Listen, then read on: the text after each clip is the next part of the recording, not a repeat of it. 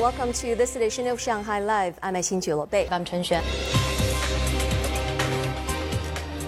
Construction started yesterday on the second phase of a deep space observation radar facility in Chongqing. Dubbed China Compound Eye, the facility will be used for the country's near Earth asteroid defense and planetary science research. Zhang Hong has the details. The second phase of China Compound Eye will cover more than 20 hectares. 25 high-resolution radars, each with a diameter of 30 meters, are expected to be completed in 2025. The facility will be used to observe and capture high-resolution images of asteroids, the moon, and Earth-like planets. The facility will be capable of observing an asteroid with a diameter of less than 100 meters, 10 million kilometers away. We can get to study its components, its rotation rate, and how its orbit is altered after being hit. An insect's compound eye is coordinated by several small eyes, which can be processed by the brain to realize remote observation. Each radar will work together like an insect with compound eyes to detect objects in space at greater distances. Construction will take place in three phases. The first phase comprised four radars and was completed last December. The facility is expected to have more than 100 radars after completion of the third phase. Zhang Hong, Shanghai Live. About 1.65 million primary and middle school students and 530,000 kindergarten kids in Shanghai began their spring semester today. Schools around the city were ready with a barrage of health and safety lessons. Zhang Hong has more. At 7 a.m., some students arrived early at Luwan Number 1 Central Primary School in Huangpu District.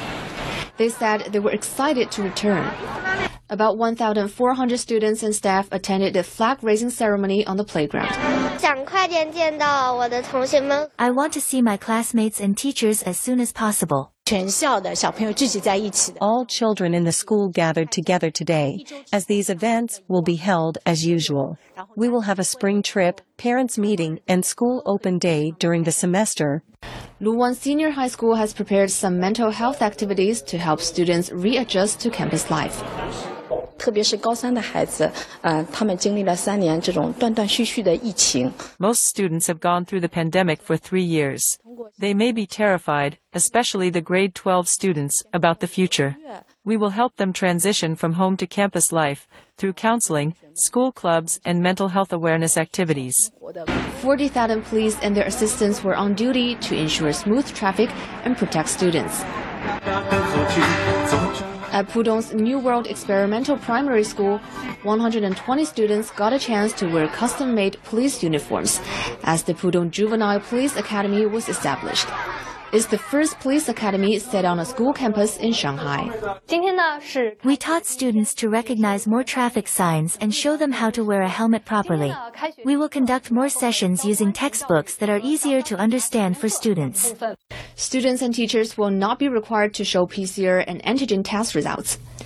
Some schools still check the temperature of students when they arrive on campus and have a quarantine area. Education authorities require students to wear masks on the way to and from school, but it's optional on campus. Zhang Hong, Shanghai Live. More than 35,000 people have died in Turkey as a result of last week's earthquakes, making it the country's deadliest such disaster since 1939. While the focus of rescue efforts has switched to helping desperate survivors who lack food and shelter, stories continue to emerge of survivors being found beneath the rubble. Zhang Yue has more. A 77 year old woman was pulled out from under the ruins of a collapsed building in Adıyaman province. Another woman was rescued in the southern Turkish city of Hatay on Tuesday.